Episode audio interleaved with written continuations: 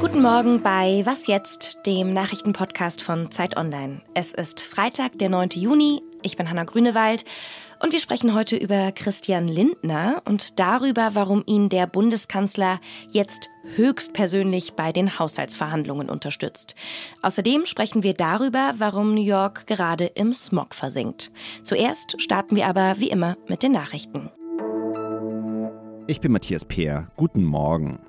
Die Innenminister der EU haben sich auf eine Reform des Asylsystems geeinigt. Geplant ist ein deutlich härterer Umgang mit Migranten ohne Bleibeperspektive. Menschen aus Ländern, die als sicher gelten, sollen künftig an den EU-Außengrenzen unter haftähnlichen Bedingungen in Aufnahmeeinrichtungen kommen. Dort sind dann Schnellverfahren vorgesehen. Wer abgelehnt wird, soll direkt wieder abgeschoben werden. Bundesinnenministerin Nancy Faeser hat die Einigung als historisch bezeichnet. Die Führung der Grünen zeigt sich gespalten und die Organisation Pro Asyl spricht von einem Frontalangriff auf das Asylrecht. Der frühere US-Präsident Donald Trump ist erneut von der US-Justiz angeklagt worden. Das berichten mehrere US-Medien. Auch der Politiker selbst bestätigte die Anklage. In dem Fall geht es um den Fund geheimer Regierungsdokumente in dem Privatanwesen von Trump in Florida. Die Folge sind nun sieben Anklagepunkte. Vorgeworfen werden dem Republikaner laut US-Medien neben der illegalen Aufbewahrung von Geheimdokumenten unter anderem auch Verschwörung, Falschaussagen und Behinderung der Justiz. Trump bezeichnete sich als unschuldig. Er soll nach eigenen Angaben am Dienstag vor einem Bundesgericht in Miami erscheinen. Redaktionsschluss für diesen Podcast ist 5 Uhr. Im neuen Geldressort gibt es eine Serie, die heißt Mein Geld, dein Geld. Und darin erzählen Menschen, welche Rolle Geld in ihrer Beziehung spielt. Wenn man die Ampelregierung fragen würde, wie das bei ihnen so ist, wäre die Antwort wahrscheinlich, es läuft nicht so gut. Letzte Woche hatte Finanzminister Christian Lindner festgelegt, wie viel welches Ministerium ausgeben darf. Nur das Verteidigungsministerium war davon ausgenommen. Das heißt, es gibt jetzt finanzielle Limits für alle. Wen das stört, der kann sich nochmal mit Lindner zusammensetzen. Aber die sind dann nicht alleine. Bei den Gesprächen wird jetzt auch Bundeskanzler Olaf Scholz höchstpersönlich dabei sein. Diese Dreiertreffen sind sehr ungewöhnlich. Es gibt sie nur, weil sich Lindner und seine Kabinettskolleginnen noch nicht auf einen Haushaltsentwurf für 2024 einigen konnten. Was das über die Situation der Ampelkoalition erzählt, das kann ich jetzt mit Ferdinand Otto aus dem Politikressort besprechen. Hallo Ferdinand. Hallo, grüß dich. Was ist so wichtig an den Verhandlungen zum Haushaltsentwurf? Worum geht's da? Dieser Haushaltsentwurf bedeutet, dass sich die Regierung intern darauf verständigt, wer im nächsten Jahr was ausgeben darf, wie viel Geld zur Verfügung steht. Und das bedeutet letztlich der Kabinettsentwurf, weil entscheiden über das Geld tut am Ende der Bundestag muss rechtzeitig fertig werden, dass sich eben die entsprechenden Haushaltspolitiker im Bundestag darüber beugen können. Dieses Ding, so ein Haushalt, so ein Bundeshaushalt hat mehrere tausend Seiten am Ende und ähm, der Bundestag hat das Budgetrecht, Recht, nimmt das sehr genau. Und der Bundestag möchte in der Regel dieses Ding haben vor der Sommerpause. Im Juli geht es nämlich los in die parlamentarische Sommerpause. Also die Zeit drängt. Und was ist jetzt so ungewöhnlich an diesen Dreiergesprächen? Warum finden die jetzt statt? Naja, normalerweise ist das so, dass ähm, so eine Haushaltsaufstellung in mehreren Schritten abläuft. Zuerst baut man auf die sogenannte mittelfristige Finanzplanung auf. Ja, das beschließt eine Regierung immer schon für die Folgejahre mit, sodass man da nicht jedes Mal bei Null anfangen muss. Also das ist auch nicht gut dünken des Bundesfinanzministers, der dann sagt, welches Ressort wie viel Geld bekommt, sondern das beschließt ein Kabinett schon immer auch mittelfristig. Und äh, aus dieser mittelfristigen Finanzplanung ergeben sich dann erstmal Eckwerte und dann eben dieser Kabinettsentwurf. Die Eckwerte hat man dieses Jahr schon ausgelassen, weil man sich auf nichts einigen konnte. Jetzt hakt es eben auch beim Kabinettsentwurf. Und wie ich höre, haben jetzt eben mehrere Ministerien darum gebeten, den Kanzler hier in den Verhandlungen mit dem Finanzminister dabei zu sein und der Entscheider zu sein und diese Verhandlungen so ein bisschen an sich zu ziehen, weil man sich da so verhakt hat und in Zweierverhandlungen einfach nicht weiterkommt. Und wie ist die Rolle Lindners jetzt einzuordnen, wenn der Bundeskanzler die Verhandlungen ja im Grunde mitführen muss? Ja, das ist äh, schwer zu sagen. Also es sieht auf jeden Fall auf den ersten Blick erstmal nicht gut aus. Der Haushalt, das ist das, wozu er Finanzminister ist, warum er dort am Kabinettstisch sitzt. Andererseits muss man natürlich sagen, man darf die Rolle des Finanzministers in so einer Konstellation auch nicht überschätzen. Man ist da bei Haushaltsverhandlungen immer auf das Geben und Nehmen, sage ich mal, in so einer Koalition angewiesen. Der Finanzminister kann nicht hingehen und für so ein Ministerium Imperium. Den Rotstift ansetzen. Er kann nicht sagen, diese Autobahn, lieber Volker Wissing, die baust du nicht oder diese äh, Bildungsmilliarde bekommst du nicht. Der Finanzminister sagt, wie viel Geld zur Verfügung steht, was sich eben ergibt aus der Haushaltsplanung.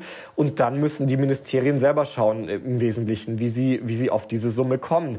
Also äh, da ist, sind Lindner auch ein Stück weit die Hände gebunden, wenn die Ministerien sich einfach nicht bewegen und nicht auf die, auf die Zahl kommen, die, die erreicht werden soll, dann, dann kann er da nicht viel machen. Und dann, ähm, so hört man zumindest aus der FDP, sind die da jetzt auch gar nicht so unglücklich, dass da mit dem Kanzler noch ein ähm, ehemaliger Finanzminister jetzt mit in den Verhandlungen sitzt und ähm, Olaf Scholz weiß, wie Haushaltsverhandlungen ablaufen und weiß auch, dass jetzt einfach gespart werden muss, dass die Zeit des billigen Geldes vorbei ist. Wie weit liegen die Pläne vom Finanzminister und den anderen MinisterInnen denn überhaupt auseinander? Am Schluss ist zu hören, geht es jetzt wohl um einen einstelligen Milliardenbetrag, 5 Milliarden, 6 Milliarden, sowas in dem Dreh rum. Das ist eigentlich machbar. Mein Gefühl sagt mir, es geht hier auf beiden Seiten, bei Christian Lindner, aber auch bei den Fachressorts, sehr, sehr stark auch ums Prinzip, ums Prestige, um das öffentliche Ansehen und darum auch mal öffentlich jetzt hier einen Punkt zu machen. Danke dir für das Gespräch, Ferdinand. Ja, sehr gerne.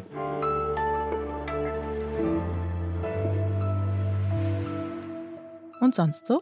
Die Wahrscheinlichkeit, im Lotto den Hauptgewinn zu gewinnen, liegt bei 1 zu, Achtung, 139.838.160. Oder einfacher gesagt, es ist ziemlich unwahrscheinlich. Bei Rubbellosen liegt die Wahrscheinlichkeit je nach Rubbellos bei 1 zu 500.000. Das ist zwar ein bisschen wahrscheinlicher, aber eben auch noch ziemlich schwierig. In Florida hat eine 41-jährige Frau mit Rubbellosen innerhalb von zwei Monaten gleich zweimal jeweils eine Million Dollar gewonnen. Altvoice Morris heißt sie. Sie ist 41 Jahre alt und hat mit dem ersten Gewinn die Anzahlung für ein neues Haus bezahlt. Was sie mit dem neuen Gewinn machen will, hat sie noch nicht verraten. Also ich bin keine Mathematikerin, aber ich glaube, man kann sagen, dass diese Frau statistisch gesehen ein echter Glückspilz ist.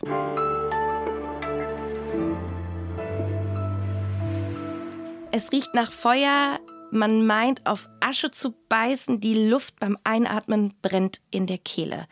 Man sieht wieder Menschen mit Masken, orange-roter Smog in der Luft und Wolkenkratzer, die man vor lauter Nebel kaum mehr erkennen kann. Vielleicht haben Sie die Bilder aus New York auch gesehen. Die Stadt sieht seit ein paar Tagen aus wie die Kulisse von einem Apokalypsefilm. Grund dafür sind die massiven Waldbrände in Kanada. Meine Kollegin Elena Erdmann ist Redakteurin im Wissenressort und sie hat sich mit den Ursachen der Brände beschäftigt. Hallo Elena. Hi Hanna. Was bedeutet die Situation für die Menschen in New York? Können die sich überhaupt vor dem Rauch schützen? Ja, das ist natürlich schon sehr gefährlich für die Gesundheit. Also dieser Rauch ist relativ giftig. Das heißt, man kann tatsächlich ganz gut eine Maske anziehen, die sonst auch gegen Covid schützt.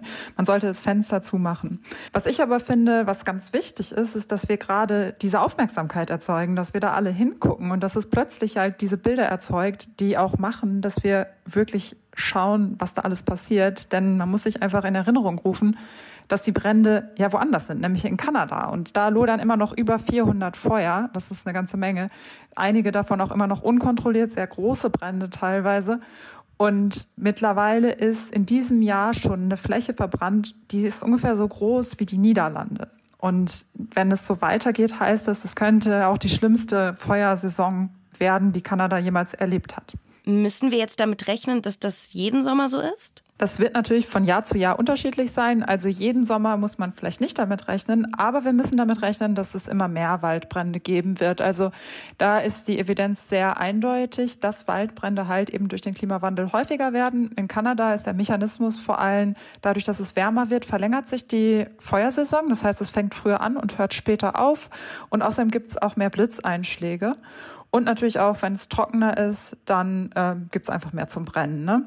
Und das heißt, wir werden auf jeden Fall mehr Waldbrände sehen, nicht nur in Kanada, sondern überall auf der Welt. Darauf sollten wir uns schon einstellen, auch wenn das natürlich in jedem Jahr wieder ein bisschen unterschiedlich sein kann. Wie kann man sich denn auf solche Situationen vorbereiten? Vorbereitung ist natürlich super wichtig, aber bevor wir über Vorbereiten reden, würde ich gerne immer noch mal sagen, wir müssen vor allem dafür sorgen, dass das mit dem Klimawandel aufhört, weil immer noch verbrennen wir ja Kohle, Gas und Öl. Und das heißt, wir sorgen aktiv dafür, dass die Temperatur steigt. Und solange wir das machen, wird es halt einfach immer schlimmer. Deswegen würde ich sagen, das Allerwichtigste ist, dass wir da jetzt endlich mit aufhören und dass wir da jetzt endlich tatsächlich handeln. Ganz lieben Dank dir, Elena, für deine Einschätzung. Gerne, ciao. Und das war's für den Morgen. Heute Nachmittag hören Sie meinen Kollegen Fabian Scheler im Update. Ich danke fürs Zuhören und wünsche Ihnen einen schönen Tag und sage Bye bye und auf bald.